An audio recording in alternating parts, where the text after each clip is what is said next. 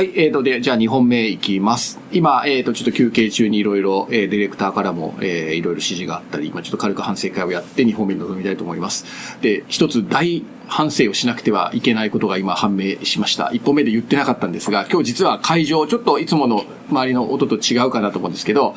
えっ、と、何回か前にお借りした下北隣さんで、えー今日も収録をしています。それを、せっかく貸し切りにしていただいてもかかわらず、最初に言わなかったというのは私の完全なホストとしてのミスですので、えー申し訳ありませんでした。今日は下北隣さんでの収録をやっています。えー代表の方と、えー店長の方も来ていただいて、えー開拓ということで、えー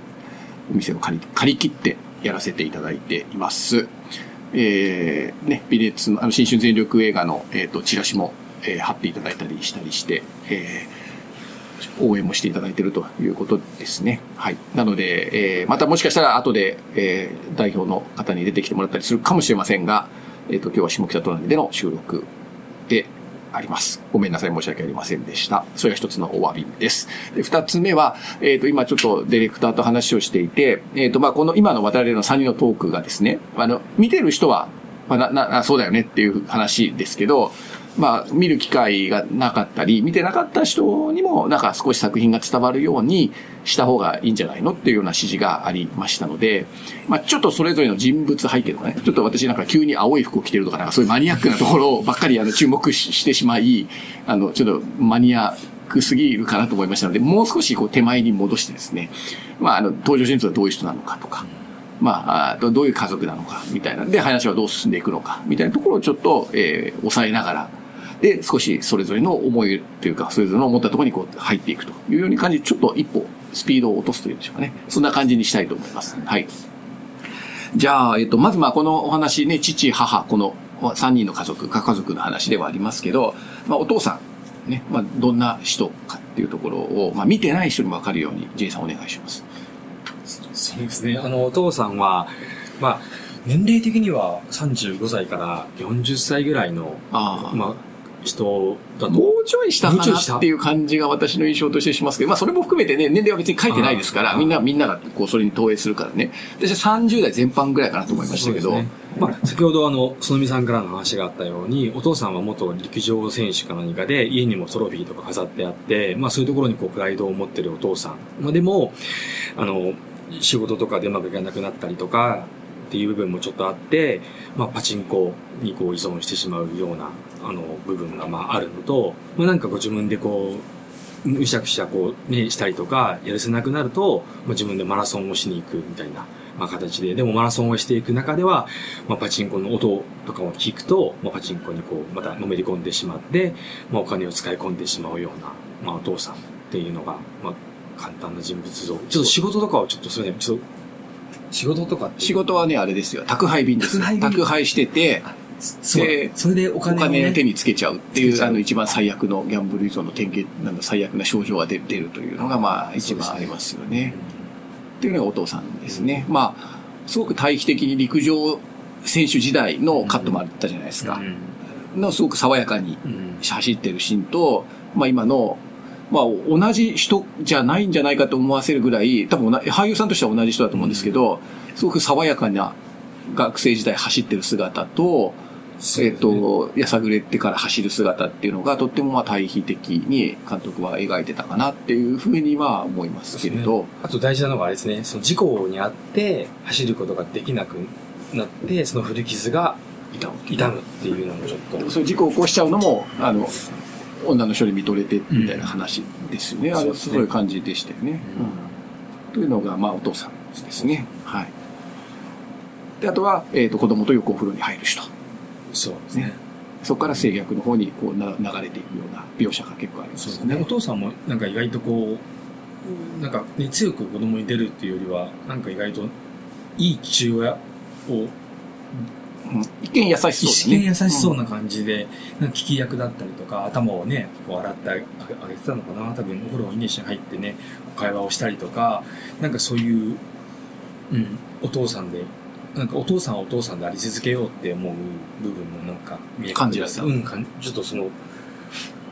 ね、場面だけね、こう見なんか見れば、ああ、そう。うん、なんかそういう部分もありながらも、一方で、なんかダメな部分、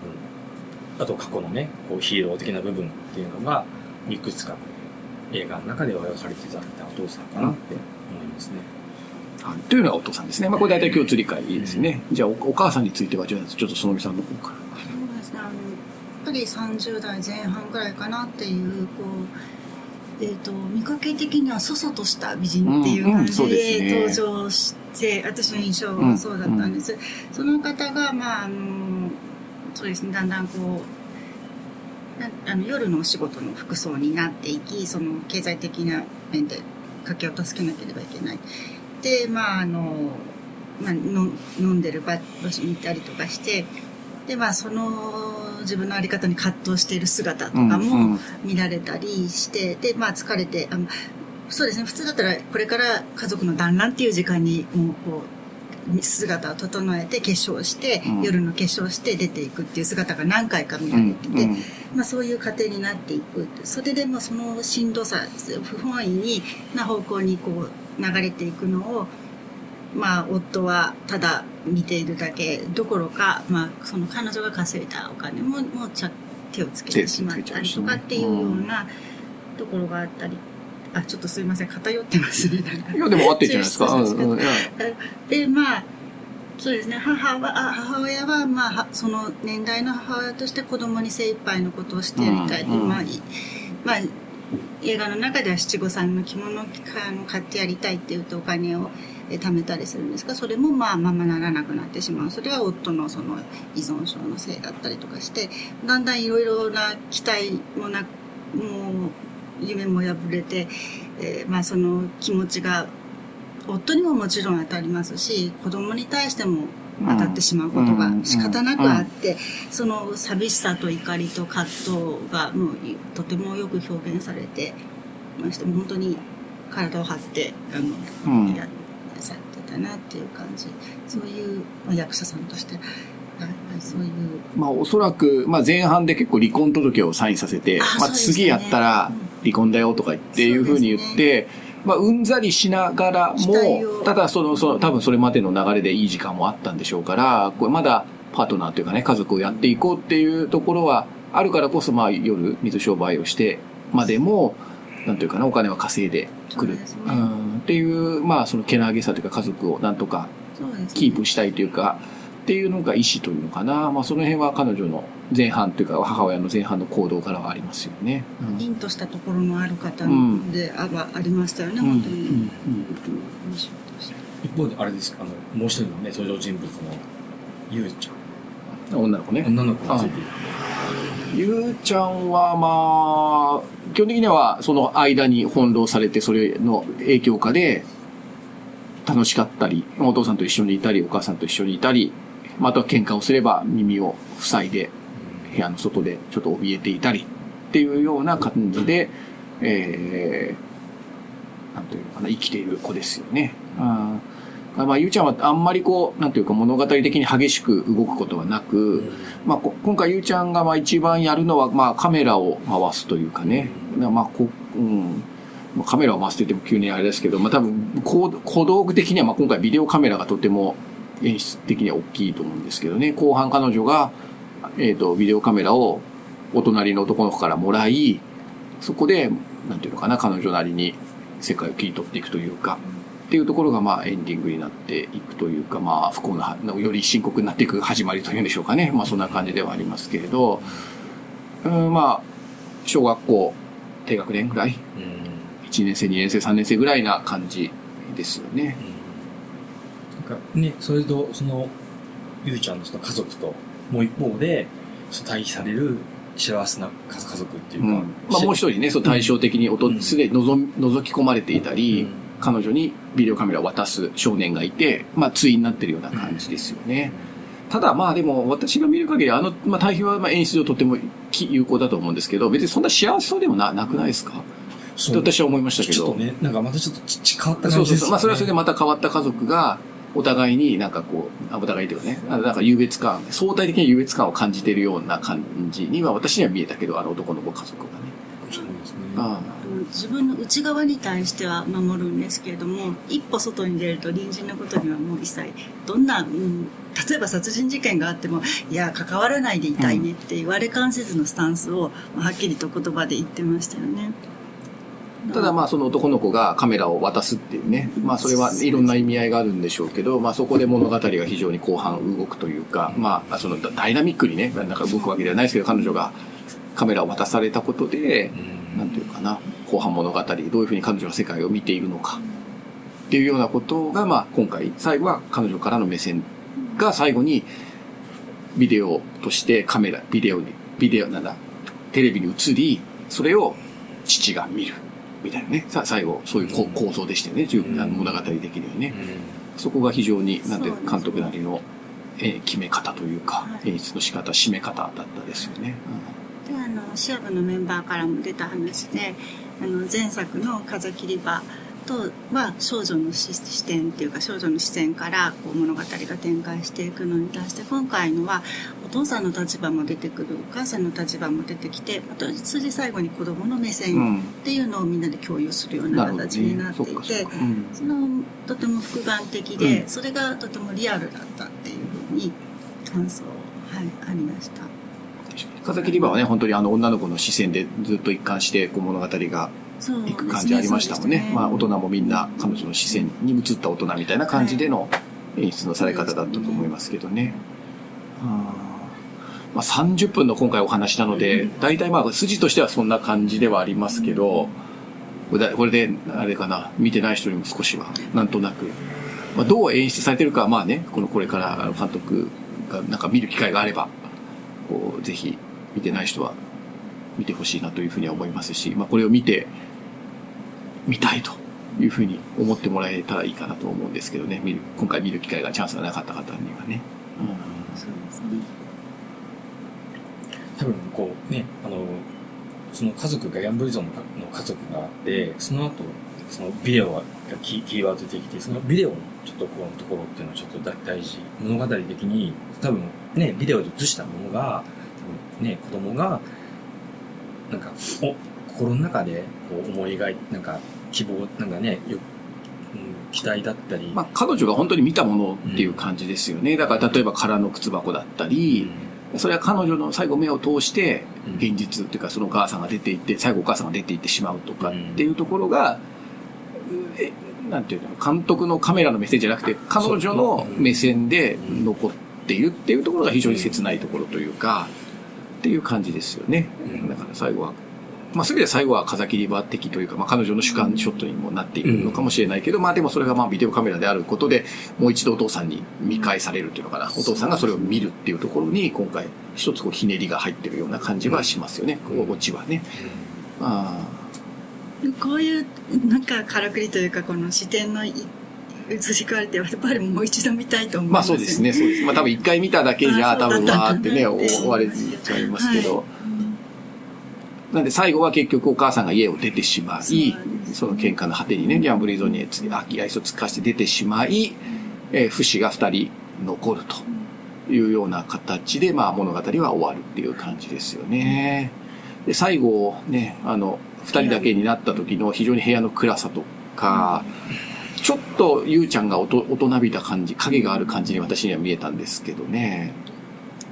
最後こうゆうちゃんがピアノを弾いているシーンっていうのはどのように？そう、あ、そうか。その最後はピアノでしたね。最後の最後最後の最後はピアノでしたね。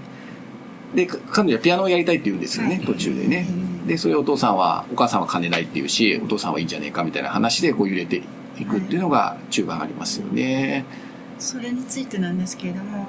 私はその明るい表情であ弾けたっていうようなところがあるからこそなんかこう、まあ、その闇の暗さというか深さというかこうその後の展開のを想像させるよねっていう話をしたら奈美さんの方はああれは彼女の妄想なんじゃないかと私は思って見てたっていうなるほど。願望とか妄想で本当に夢の中のようにあんなことがあったらなっていう現実には無理なんだけどっていう彼女の夢がポッと出てきてまあいい笑顔でしたよね。前歯、前歯が抜けててね。そうですで、満面の笑みでね。そうなんですよね。それそういうふうに聞いてああ面白いと思ってはいなるほどと思いましたけど。確かに。確かにかなりねこう救いのない中でこうド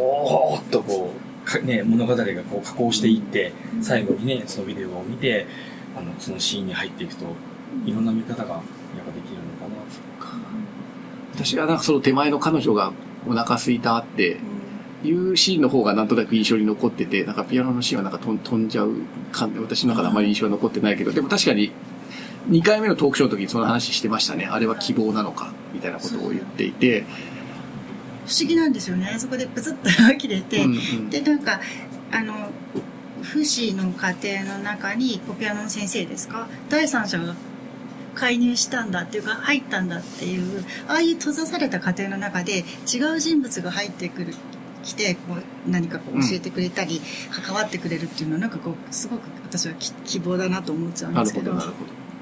うんでもまあその後の話の展開は多分そういうふうにはいい方向にはいかずっていうことを想像するとうんなななおさらこうそのしんどいねっていう感じがしたり、まあ妄想論は面白いです妄想論面白いと思って聞いてうん。聞いてましたまあ多分ね、映画監督的にはまあそこは 観客に委ねるのだっていうふうに多分まああのね、聞いたら絶対そういうふうにね、まあ言うのかもしれごない。本人はご本人なりにこういうつもりっていうのが終わりだと思うんねですけど、これをなんかもし聞いてもらってるんだったらね、なんかどういう意図でやったかっていうのはね、まあ確かに非常に印暗い暗いところと、まあ面の意味がね、非常に対照的ではありますよね、直前不思議な。コントラストで。なるほどね。うん。はい。あの部屋の暗さとピアノのところがね、同じ話なのかどうかっていうのはね、確かに。それはそうかもしれないですね。っていうようなまあ感じのまあ作品ではありましたね。まあね。なのでまあこれで、えー、大体まあ筋は終えたかなと思いますけど、で、ごめんなさい、小さい一本目の終わりでね、お父さんの話、ごめんね、も戻りましょうね。あの、はい。そうですねまあなんかそのこの映映画でそのギャンブル依存とか、まあ、いろんなテーマがある中でその性逆転のところにちょっと視点を移してみたときにそのお父さんが僕なんかはお父さんがこう性虐待にまあギャンブル依存がベースにありながらもい移行していくのはななぜなんだろう？うん。ってうんすごくこう疑問に思思った。ななんでこのお父さんがここからそっちに移るのかなっていうのがそこにはちょっとだけなんかそのなんだろうなその監督も描いてたのその性的なねなんかそのちょっとシーンシーンっていうかなんかあのねミニスカートの女の人のシーンがあったりとかしてたんだけどその辺もどう見てたのかなっていうのもすごく性の、性の描き方ですね。それについてナミさんはアディクションから虐待への移行っていうのは誰にでも起こりうることじゃないっていうふうに言っていて、まあ、性虐待だったからみんなびっくりしてへえって思うかもしれないけど怒りの矛先というか自分のこのはけ口が弱い方向に行くっていうのは本当にごくごく普通で、性虐じゃなくても起こりうることだっていうまあ別に殴っててもいいっていうかね、ね。まあ今回性逆だからってあれですけどね。はい、まあ、あの性依存的な傾向は何度も出てきてましたよね。さんだからまあ移行しやすいというかあと牙を抜かれたオスにとっては弱いものを支配する方向にうん。もちろん向かいはたやすいかなっていう感じはしますよね。そんな話をしていました、うんうん。まあ、今回はあれですよね、その暴力性っていうのは、おそらく、あの、監督が唯一多分ややってたのは、おお湯から上がるシーン。ああそこが一番多分、監督なりに、一番暴力性っていうか、こう、を多分、えー出したかったんだろうなって、その、あの、明らかにね、彼女を目の前でこうな、え、映像として別に制約の映像は出てこないじゃないですか。でも多分その暴力性っていうか、お父さんが急にこう、入っていくとか侵入していくっていうとこは、あの、お湯からお父さんがザバって出るシーンで、それが結構、なんていうの、お湯から出てくるシーンが、2, 2回、3回ぐらい出てくると思いますけど、多分そこが多分や、あの、監督なりの暴力性の描写だったかなっていうふうに私は思いましたね。まあ多分あの子、あの子をそのままね、演出、子供をそのまま制約の場面にさらすわけにはいかないでしょうし、そこは演出したらね、それなんかちょっと、それはそれで問題になっちゃうし、それはできないんでしょうけれどね。うんっていう、まあ、すみません。ちょっと本来ね、これはな、今この話は一本目にやっておかなきゃいけなかったかなっていうのは、まあ今喋りながらね、重ね重ね思うんですけど、これをなんか、一本目にやっ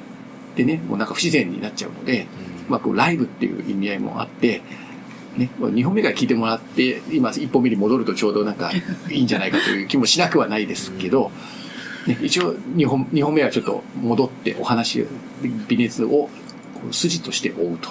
いうような本にして、で、3本目はもう少しね、みんなそれぞれもう少し突っ込んでやるという感じにしましょうかね。そうですねここで今ちょうど20分経ってますので。はいはい。じゃあ2本目これで終わりにしたいと思います。ありがとうございました。